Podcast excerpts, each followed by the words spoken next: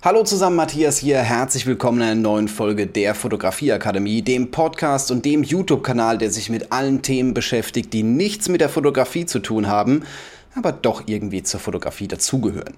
Heute möchte ich über das Thema Empfehlungen sprechen.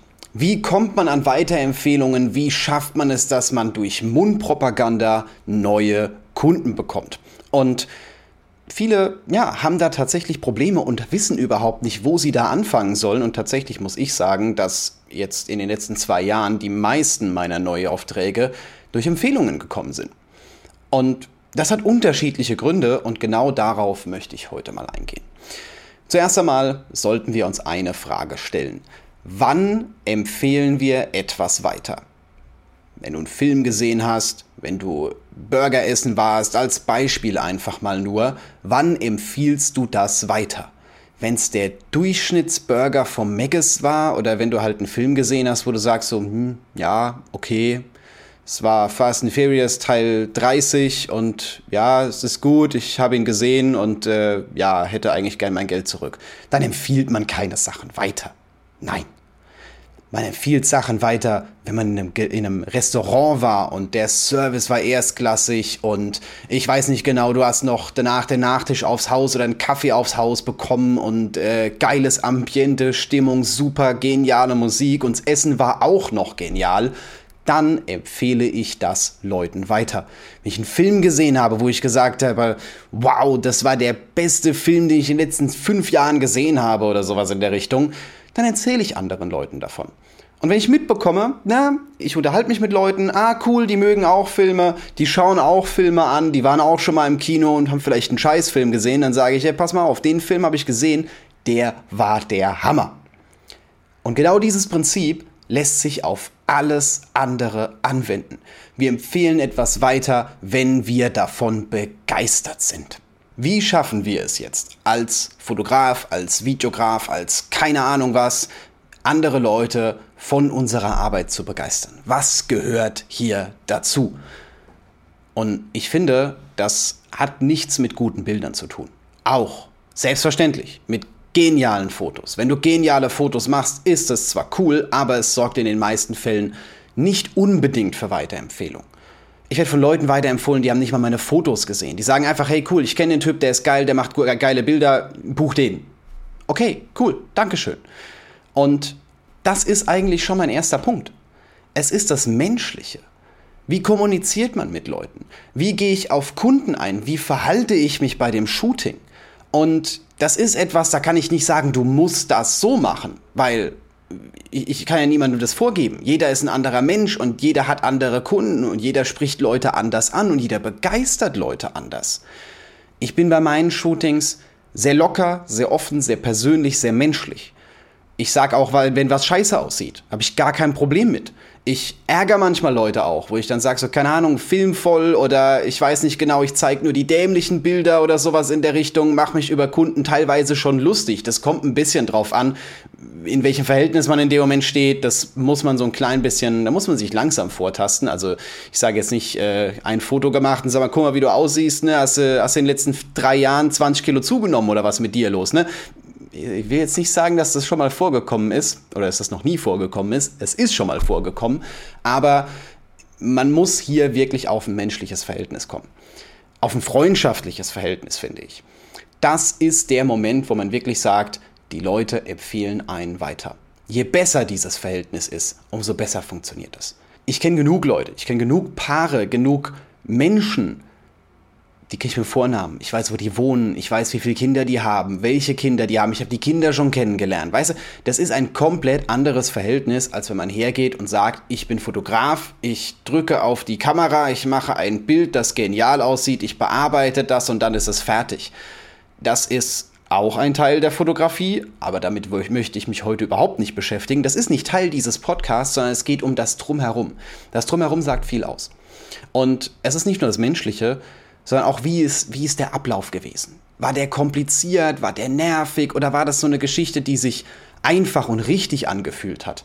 Wie war der Erstkontakt? Wie, wie war die gesamte, die, gesamt, das, die gesamte Kundenlebenszyklus? Das klingt so voll falsch, wenn man das so sagt, aber wie fühlt sich das an?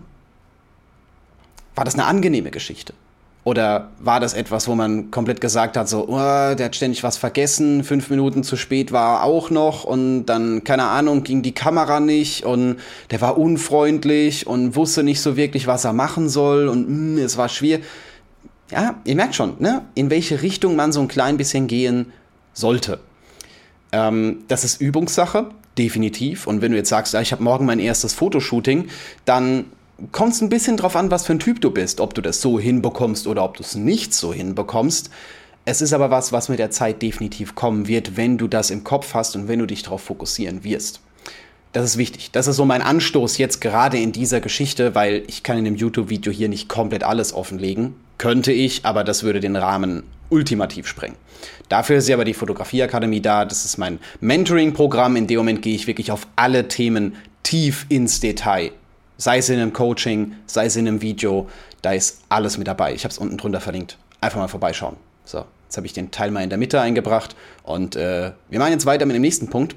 Der nächste Punkt ist, ähm, wenn du ein Angebot raushaust und dem Kunden sagst, hey, das ist mein Preis, das ist mein Paket, und dann kommst du vorbei und lieferst mehr, als du versprochen hast. Das ist so, im Englischen heißt das under promise over deliver, also ähm, versprich weniger als du halten kannst. Heißt jetzt nicht, dass du es total schlecht reden solltest, aber liefere mehr als du versprochen hast. Genau, das ist eigentlich das, wo die Leute dann sagen so, okay, geil, ich habe mehr bekommen, als ich eigentlich erwartet hätte. Weil das ist ja der springende technische Punkt. Jeder hat eine gewisse Erwartungshaltung. Wenn ich einen Fotografen buche, habe ich eine Erwartungshaltung, was später als Ergebnis rauskommt. Und wenn dieses Ergebnis besser ist als das, was ich erwartet habe, dann bin ich nicht nur zufrieden, weißt du, so, äh, okay, wenn sich keiner beschwert, dann wird es schon passen. Nee, nee, nee, darauf möchte ich nicht hinaus, sondern ich möchte, dass die Leute mehr bekommen, als sie, als sie erwartet haben. Wenn diese Erwartung übertroffen wird, dann ist klar, dass ich die Person weiterempfehle. Es ist überdurchschnittlich. Was überdurchschnittliches, was mich begeistert, wird weiterempfohlen. Das heißt, es ist manchmal gar nicht so verkehrt, ähm, erstens mal den gesamten Prozess ein bisschen einfacher zu gestalten. Bei mir ist relativ klar, wenn ein Kunde anruft, muss ich bei den normalen Shootings, wenn es irgendwie Familienshooting ist oder sowas in der Richtung, telefonieren wir einfach zehn Minuten. Es werden so ein paar Hardfacts abgeklärt, äh, wann es ist, wo es ist, was sich derjenige vorstellt. Selbstverständlich auch jede Menge Tipps. Das finde ich auch sehr, sehr wichtig. Äh, viele Leute fotografieren sich nicht jeden Tag. Also vielleicht mit dem Handy oder sowas in der Art, aber nicht professionell und die wissen gar nicht, was sie machen sollen. Das heißt, da und da zu sein und zu sagen, hey, ich gebe euch hier Tipps, vielleicht guckt ihr mal, die und die Outfits funktionieren sehr gut, wir gehen am besten dorthin, gar kein Problem, wenn man merkt, da hat jemand Kontrolle drüber, da weiß jemand, was er macht, da hat jemand das Ganze schon mal öfters gemacht und kann mich auch unterstützen, ist das ein mega geiler Punkt. Und das ist wieder was, was dieses Erlebnis deutlich verbessert. So, von mir auch ein ganz wichtiger Punkt zum Schluss. Ihr solltet alles einfach halten. Ich habe es schon ein bisschen angedeutet, ja, aber Einfachheit ist aus meiner Sicht etwas, was einen großen Bonuspunkt liefert. Ich gehe bei mir her, habe ja schon gesagt, es ist ein einfaches Telefonat am Anfang. Es ist nicht kompliziert, wo ich dann irgendwelche Techniksachen wissen will oder den Leut, die Leute mit irgendwelchen Dingen zuschwall, die sie überhaupt nicht interessiert. Ja, viele fragen, was für eine Kamera ich benutze oder sowas, aber das ist im Endeffekt komplett egal. Ähm, ich rede auch nicht darüber, dass man irgendwas umbauen sollte und ah, wenn das Licht so wäre und wenn man hier guckt und sonst. Das ist meine Aufgabe. Das hat die gar nicht zu interessieren. Es kommt ein bisschen drauf an, mit wem und was und wo, ja, klar, aber das, interessiert, das hat die nicht zu interessieren. Ich gehe her, wenn die fragen, wann soll das Shooting stattfinden, sage ich, das Licht ist am besten bei Sonnenuntergang. Okay, cool. Wann ist Sonnenuntergang? Die Uhrzeit habe ich meistens im Kopf, weil, keine Ahnung, ich habe letzte Woche schon foto dort fotografiert, dann weiß ich das meistens. Und das gibt Sicherheit und die, Le Le die Leute haben es einfach. Die müssen nicht überlegen und ah, und ah, was will ich überhaupt? Ich weiß es nicht genau. Und wie soll ich mich hinstellen? Und was für Fotos brauchen wir? Nee, nee. Ich, ich unterstütze euch hier. Deswegen bin ich ja Fotograf. Darum soll es ja in dem Moment gehen. Und wie geht es dann weiter? Was gibt es danach dann noch? Kriege ich einfach nur irgendwie Bilder zugeschickt und muss mir dann selber raussuchen, was ich bearbeitet haben möchte oder wie läuft das Ganze ab. Bei mir relativ einfach. Ich bearbeite eine Auswahl, die treffe ich. Das ist schon mal, also ich habe schon so leicht ein Gespür dafür, was für Bilder gut sind und welche nicht. Sollte ich mittlerweile haben.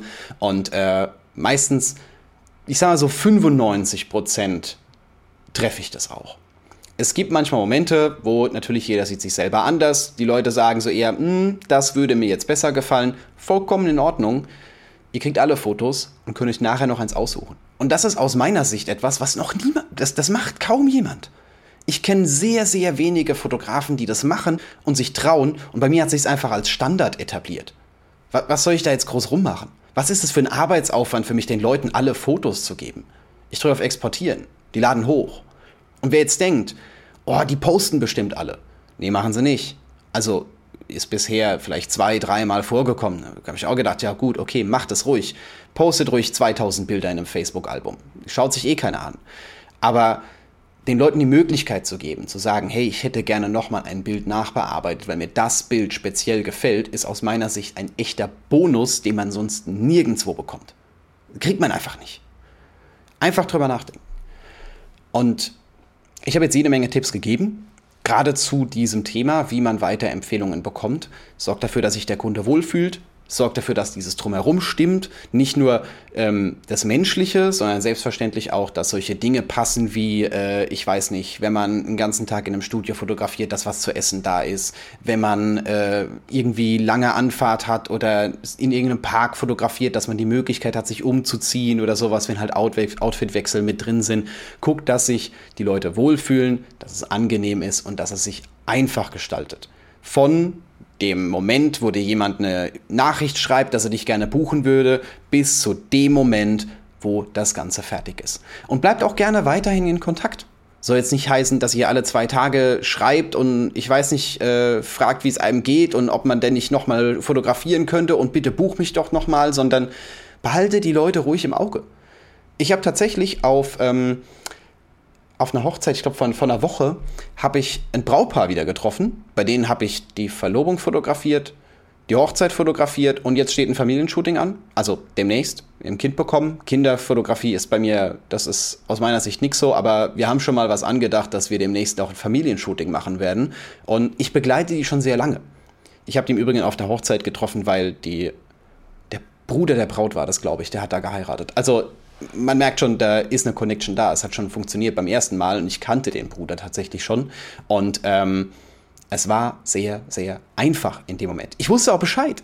Ich habe die ja in WhatsApp drin, haben normalerweise Kontaktdaten gespeichert und dann kann man bei den Stories mal nachschauen, was denn so abgeht. Ich wusste, dass die ein Kind bekommen hatten. Ich wusste nicht genau, wie es heißt, weil das schreibt man normalerweise nicht rein, aber ich wusste, dass die ein Kind bekommen haben. Ich wusste, was bei denen so abläuft. Und es schadet nicht, hier so ein leichtes Auge drauf zu halten.